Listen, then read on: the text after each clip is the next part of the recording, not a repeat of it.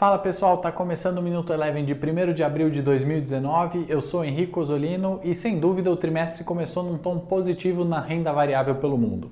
Hoje a gente observou o Ibovespa fechando em alta de 0,68% aos 96.050 pontos. Dados fortes da indústria chinesa logo pela manhã ditaram um tom positivo, arrefecendo a preocupação global quanto ao enfraquecimento da economia. Nos Estados Unidos, apesar das vendas no varejo virem abaixo das expectativas, bancos americanos revisitaram para cima as expectativas de PIB americano e isso corroborou a alta dos treasuries e também da renda variável por lá. Assim, dados de PMI hoje foram o grande na agenda econômica, vindo acima das expectativas no Reino Unido, China e Estados Unidos, porém frustrando as expectativas na Alemanha porém foi levemente compensado por dados de inflação na zona do euro que mostraram um leve avanço ante março. O otimismo no cenário local permanece, com o governo dizendo que ainda pode votar a Previdência no primeiro semestre desse ano e também de olho na comitiva que está em Jerusalém desde domingo, com foco no setor produtivo. Esse foi o Minuto Eleven de hoje. Se você gostou desse conteúdo, curta, compartilhe. Até amanhã!